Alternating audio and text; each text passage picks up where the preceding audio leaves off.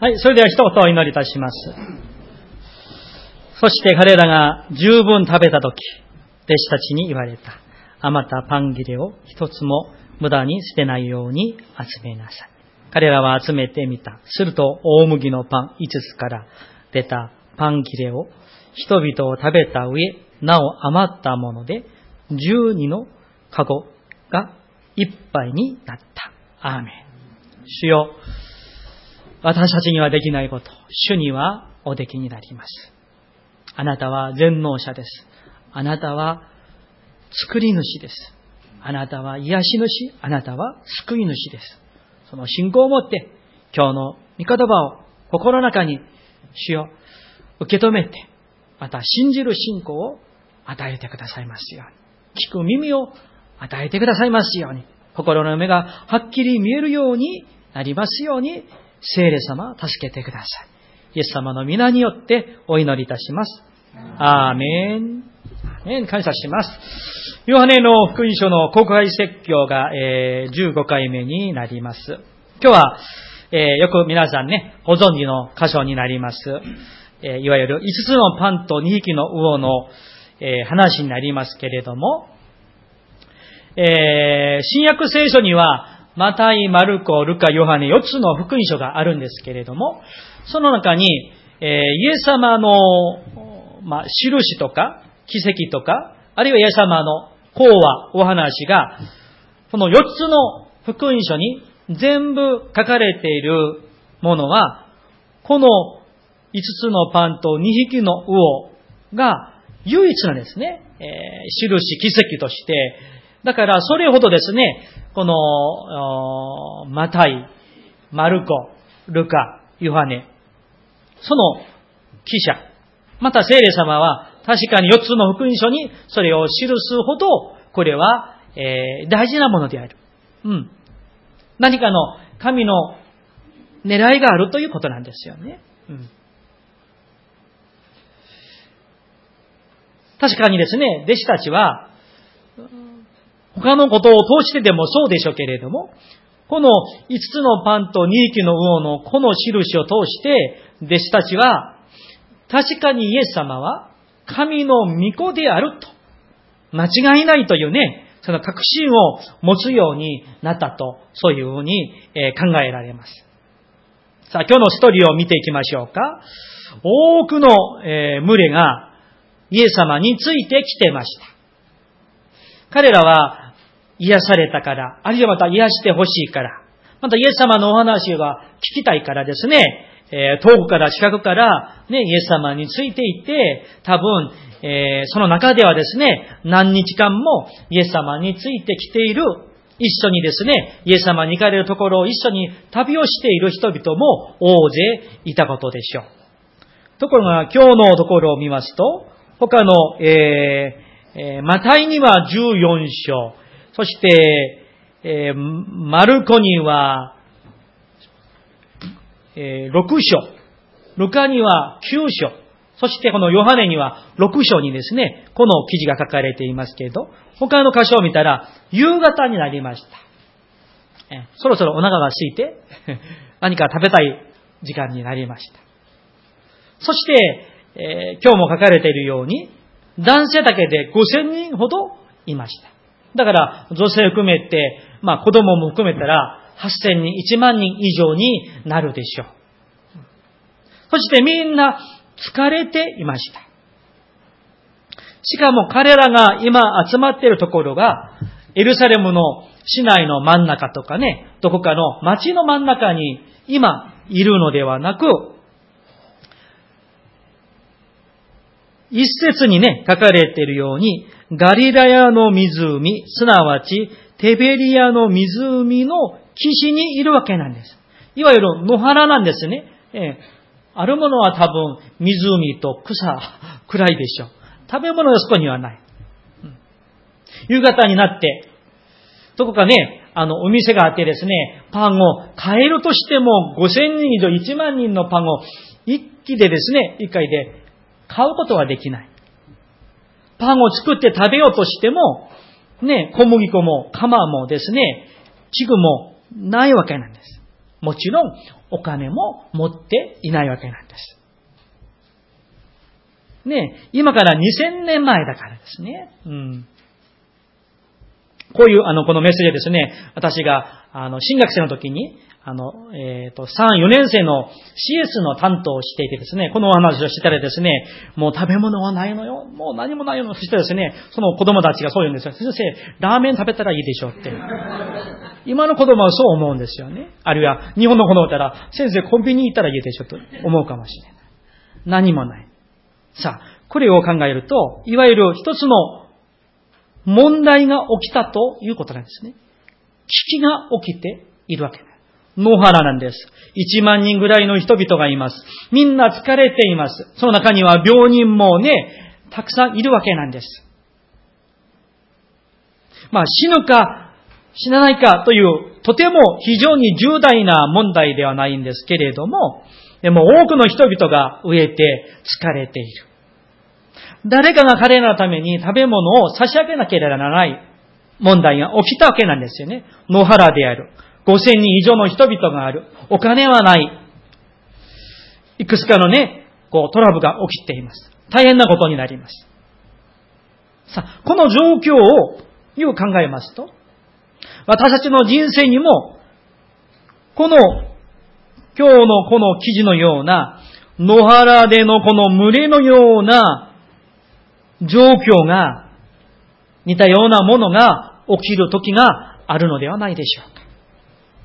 疲れている。お金がない。問題がある。何かしようとしても自分にはできない。想定外の問題が発生しました。もちろんですね、問題が起きたとしても、人生に問題が起きたとしても、自分にそれを解決できる時もありますけれども、大体はできない時が、どうしようもない時がよくあるのではないでしょうか。能力がなかったり、知恵がなかったり、お金がなかったり、実力がなかったりして解決できない時もあるんですね。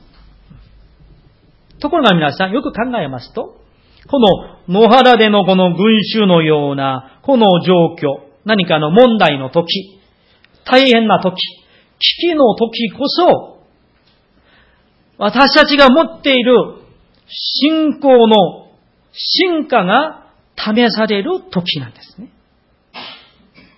そして、その時に自分の信仰が働けるチャンスなんです。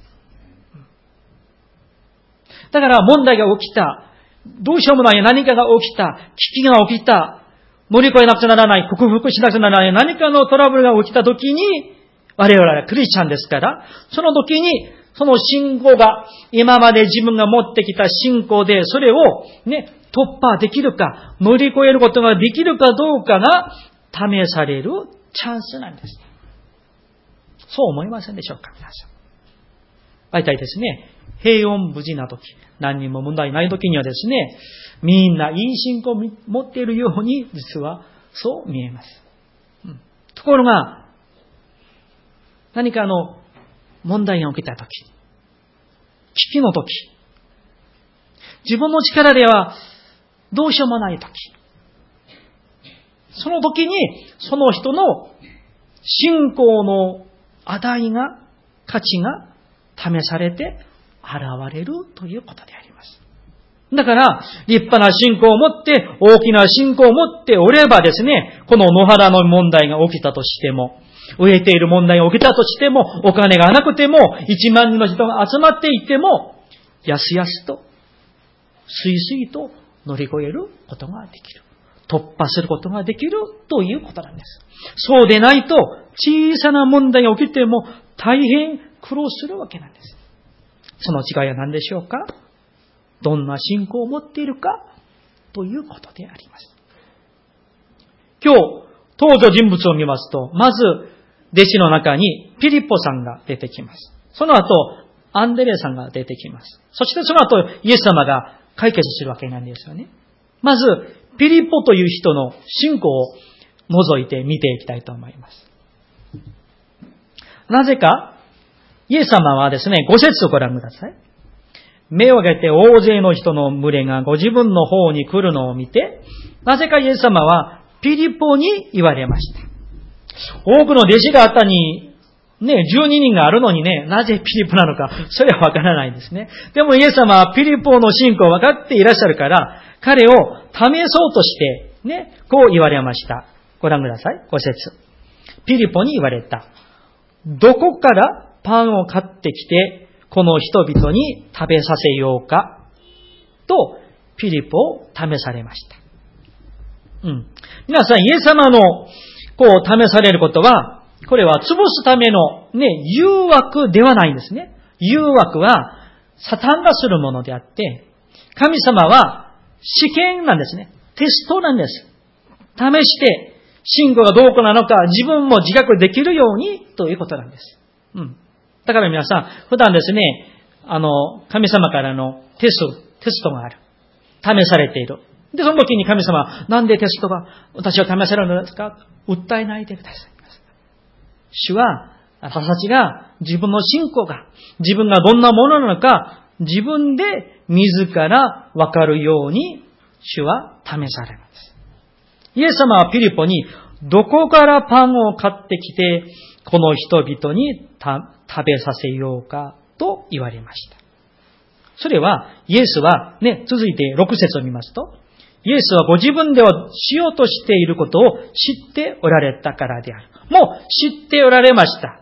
ところが、この時に、この問題が受けた時、危機の時に、大変な時に、ピリポはどういうふうにするのか、試されたわけなんですよね。その時にピリポは何と答えましたか、皆さん？7節を一緒に読みましょうか。7節3、はい。ピリポはイエスに答えた。命名が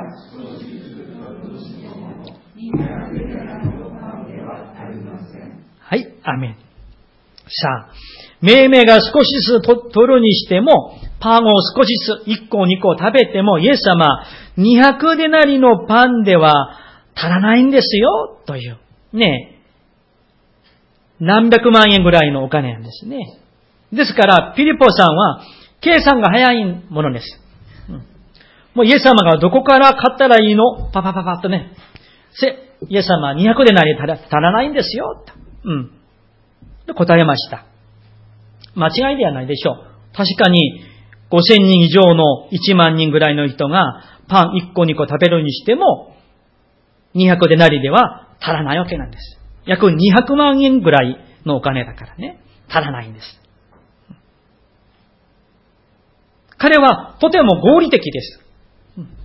計算をもう正確にしてあげましたから、常識的であって、合理的であって、いいんじゃないかと思われるかもしれない。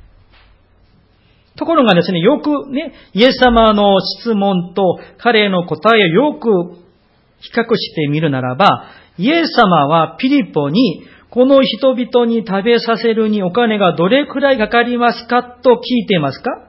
そう聞いていらっしゃらないんですよ。どこからパンを買ってきて食べさせますかと聞きました。どこから？つまり、そのどこは町ではない、パン屋さんではない、ドハラではなくて、私なんですよというイエス様の二重の意味がここに含まれているわけなんです。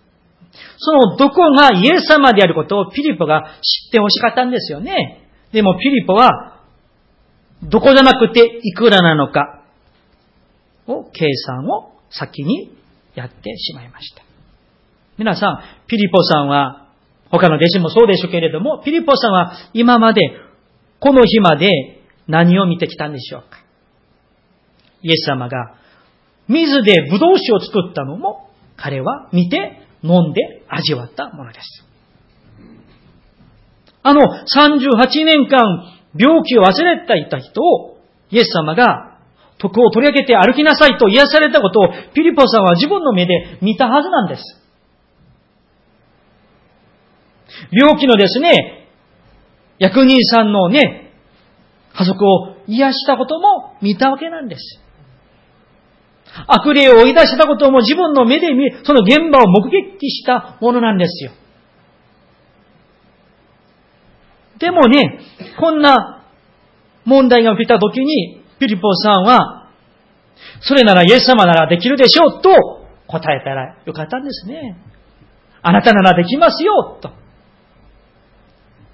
私たちにはお金はありませんが、イエス様だから、この5000人1万人を食べさせることはイエス様ならできますよと答えたらいいんですね。でもピリポさんはパパパパ、電卓をね、映ってね、200年なり足りないんですね、イエス様。パン屋さんもないし、水もないし、街は遠いし、どうするんですか?って。どうでしょうか、皆さん。ピリポさんの姿の中に、我々の姿がこの中にあるのではないでしょうか。そう思いませんでしょうか?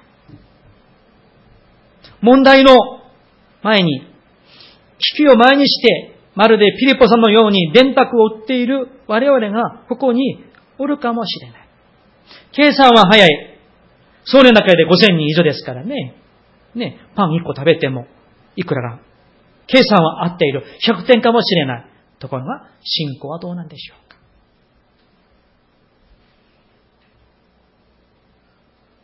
彼のお話自体は間違ってはないんですね。しかし、彼は群衆ではない。イエス様を知らないものではない。イエス様についてきますと、弟子になったイエス様の弟子なんですよね。だから、弟子の答えとしてはふさわしくないんです。信仰の答えではないのです。今までイエス様が神様としてなされた数多くの印や奇跡やお言葉を聞いて、見て、目撃したものとして、その弟子としての返事としてはふさわしくない。問題を乗り越えるには、ピリポの信仰はまだまだでした。皆さん、問題は大きな問題であろうが、小さな問題であろうが、トラブルは人生にみんな起きてきます。その問題を、危機を乗り越えるか、ハイハイしてかろうじていけるか、飛行機に乗って観光しながら乗り越えるか、それは信仰の問題であります。信仰は望んでいる事柄を保証し、目に見えないものを確信するものであると。だから皆さん、実際に信じて、危機の時にその信仰が働くようにすることが我々クリスチャンの生き方ではないでしょうか。信仰が働くクリスチャン、信仰が働く教会と、そうでないクリスチャン、教会の違いは、大きな天と地のような違いが出てくるでしょう。教会の中にも計算が早い、合っている、間違っている、会議が好きな人が多くある教会は計算があっていて、とても合理的で、とても常識的で、とても理性的な面において優れているかもしれない。ところが皆さん、教会は、神の教会は計算より信仰であって、理性より信仰であって、常識より信仰であって、現実の感覚より信仰が優先する神の国であることを私たちは知らなければならないです。もしも教会がこの世の団体と集団と全く同じであったら何が違うんでしょうか？願わくは皆さん、何かのしなきゃならないことが目の前にあるとしましょう。そしたら、まず、電卓を打つ前に神様にまず祈りを持って、信仰が働くようにして、現実の条件、ピリポのように、ここは野原でしょ、お金がないんです。みんな、もう貧乏です。街は遠いです。という、現実ばっかり見て目を奪われてしまうのではなく、目の前にイエス様がおられますから、その、どこはイエス様ですから、そのイエス様を見て、そして主よ、私の信仰を、この器を大きなものにしてください。そして、この問題を、この解決しなくならないことを、主を突破できるように、乗り越えられるように、イエス様、私の信仰を大きくしてくださいと、祈るべきではないでしょうか。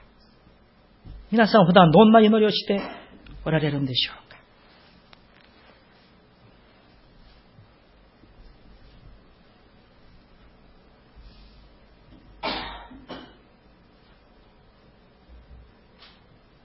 次に、アンデレさんが登場しますね。8節をご覧ください。弟子の一人、シモン・ペテロの兄弟、アンデレがイエスに言った。さあ、アンデレはどんな風にイエス様に言うんでしょうか ?9 節一緒に読みましょうかね。9節3、はい。ここに少年が大麦のパンを5つと小さい魚を2匹持っています。しかし、こんなに大勢の人々では、それが何になりましょう？アーメン。アンデレさんはどうでしょうか、皆さん。アンデレはですね、まあ、運よくですね、あの、少年がお弁当を持っているのを、あの、見つけたのか。また他の聖書みたいな子供が、まあ、それを渡したような気がしますけれども、ね、まあ、貧しい地域ですし、大麦は安い麦なんですよね。このパンですし、小さな魚ですからね、子供のお弁当ですから、本当にね、粗末なものでですね、えー、それをアンデレは持ってきました。そして、持ってきてですね、その後の話は言わなかった方がよかったんですよね。それを持ってきてですね、イエス様、五つのパンと二匹の魚があります。でもイエス様、あなたはこれでこの人々を十分食べさせることができますよね。はいどうぞ。と言ったらよかったんですね。でもアンデはどうですか？しかし、こんなに大勢の人々では、それが何になりましょう？まあ、ピリポさんよりは、お弁当でも持ってきたから、ちょっとマシかもしれないね。ところがですね、アンデレさんも、行動力はあるんですけれども、イエス様でもね、このパン5つとお魚では5000人以上は無理でしょうね、イエス様。あなたでも無理でしょうね。難しいでしょうね。どうし、どうするつもりですか？って。アンデレのお話も間違っていないんですよね。確かに、パン5つと魚2匹でですね、えー、子供のお弁当だから、あのね、少年、男性1人ではね、足らない。不可能です。常識的に合理的に現実的に合っている話です。何の間違いもないです。彼の話は。しかし、そのアンデレのお話の、その心の中にも、果たして、あなたならできますよ、食べさせられますよという信仰があるんでしょうかいかが思いでしょうか、皆さん。このアンデレの姿の中にも、我々の姿があるのではないでしょうか。確かにピリポさんよりは行動力がある。実践力もある。お弁当でも持ってきた。うん、これはあくまで私の勝手な推測ですよ。アンデレさんはですね、あの、計算ばかりしているピリポよりは私の方がマシだと。情けないなと思っていたかもしれません。ところがですね、主にお渡ししていますけれども、捧げてはいますけれども、信仰による確信がないんです。何かはしていますが、何かは捧げていますが、何かはイエス様にお願いはしているんですけれども、確信がない。イエス様あなたならできますよという確信がないんです。もしもできたら、はい、どうぞ。そんな感じですね。皆さんいかがでしょうか？私たちはいかがでしょうか？もしも、主のためにいろいろさせていただいていますけれども、もしも心の中に、しかし、こんなに大勢の人々では、それが何になりましょうという、会議心のような疑いの心が少しでも我らにあるのではないでしょう。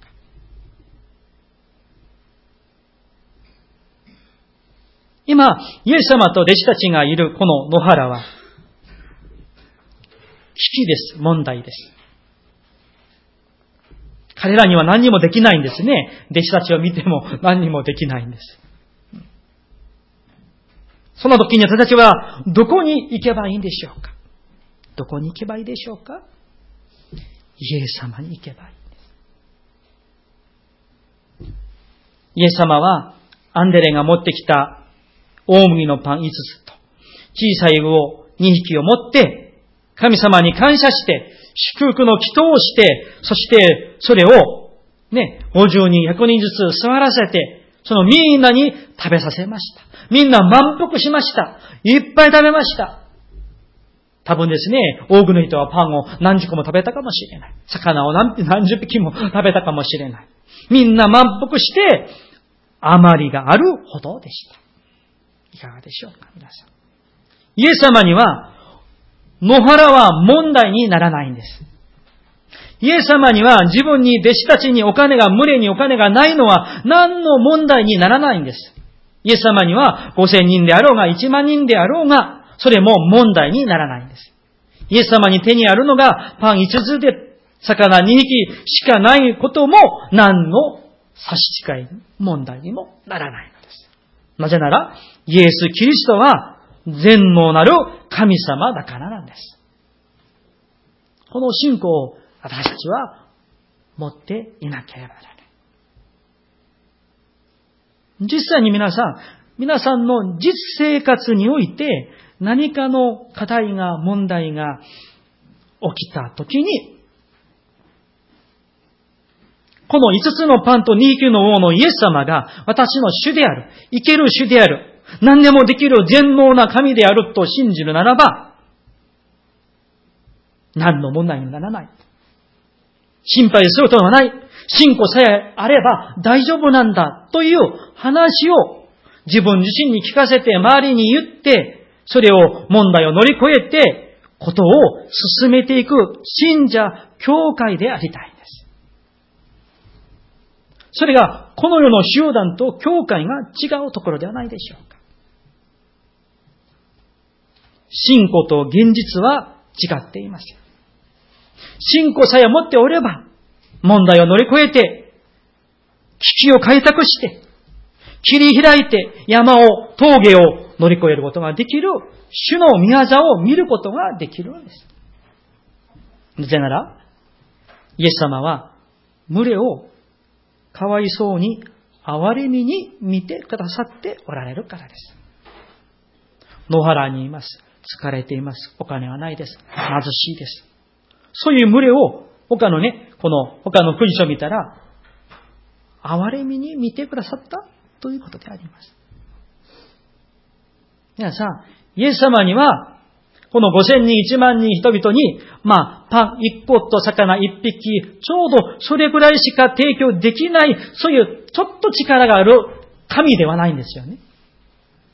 みんな食べて満腹してあまりのあるほど提供できる力の主であります。もう信仰を持っていただきたいです。信仰と個人生活は決して別個ではありません。信仰と問題を決して別々のものではないんです。ね、イエス・キリストが、信仰が私の個人生活の深くまで入っていただかなければならない。迎え入れなければならないんですよ。そうでしょ、皆さん。信仰生活というものは、ただ日曜日に教会に来て礼拝一度して、それで終わりという儀式ではありません。イエス・キリストが生きる主が私の実生活に、考えの中に、個人の生活、月曜日から土曜日の、そのすべての生活の隅々までイエス・キリストを迎え入れて、その中で信仰による働きが起こること取り扱われること、イエスに関わってくださることが、我々に必要な信仰ではないでしょうか。私はですね、えー、まあ、結構、あの、前ですけれども、韓国にいて、日本宣教の訓練を、あの、半年くらい受けた時のことです。講義に来てくださった名前は忘れましたけれども、日本の、日本人の結構年配のある先生のお話なんですが、その先生の、まあ、講演の中で、日本選挙の壁がある。まあ、いくつか壁がある。その中で、まあ、その先生の個人的な考えかもしれませんが、私もある程度同感する、同意するところだと思いますけれども、日本人の個人主義というものが、日本選挙の壁となっていると。どういう意味なのかなとですね、えー、耳を傾いて聞いておりましたところ、その先生の話はこういう話でした。個人主義が強い。だから、教会と個人、自分は別である。信仰と自分の個人生活は別である。牧師どころが、どころか、イエス・キリストは自分の実生活に入っていただくこと、迎え入ることに対して壁がある。いわゆる線引きをしている。教会は教会、個人は個人。信仰は信仰、個人は個人。家庭生活は家庭生活だって、イエス様、イエス様。教会は教会。線引きをしていて、なかなかオープンしない。いつまでだっても経過している島国の人々のその何かの意識があると。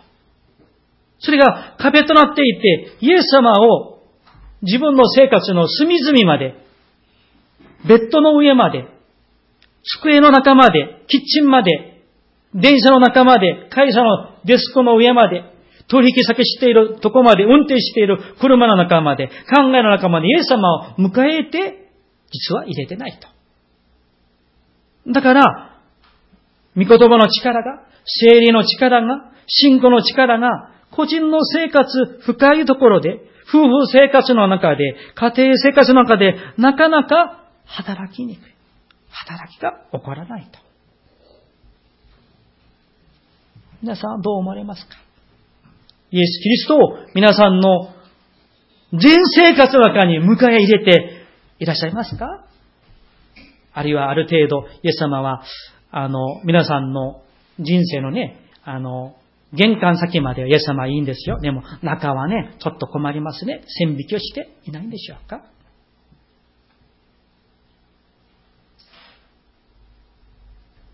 決して信仰と実生活は別ではない。それいつまで別にしたらですね、変わりは起こらないんです。変わりは起こらない。しかし、イエス・キリスト、自分の生活の、個人生活の、家庭生活の、職場生活の、どこにあっても迎え入れていただいて、イエス様に関わってくださって、イエス様に相談して、イエス様に取り扱われて、時には砕かれて、時には励まされて、時にはイエス様にコーチしていただいて、歩まなければならない。そうしないとですね、変わらないです。変わらない。人は変わらない。しかし、迎え入れて、時には叩かれて、時には砕かれて、時には立てられる時に、信仰の成長がもたらされる。変えられることなんです。メッセージを終わりたいと思います。イエス様は生ける神様であります。イエス様は私たちの魂の救いだけではなく、体の癒しや回復にも深く憐れを持って、憐れみを持って、愛を持って助けてくださるお方です。どうぞ皆さん、迎え入れてください。皆さんの自分の人生、隅々まで迎え入れてください。大事なのは、我々の信仰がピリポとかアンデレ程度の信仰ではなく、神の心を喜ばせる、大いに喜ばせる、それができる信仰を持っていただきたいです。イエス・キリストは今もなお生きて働いておられます。お祈りしましょう。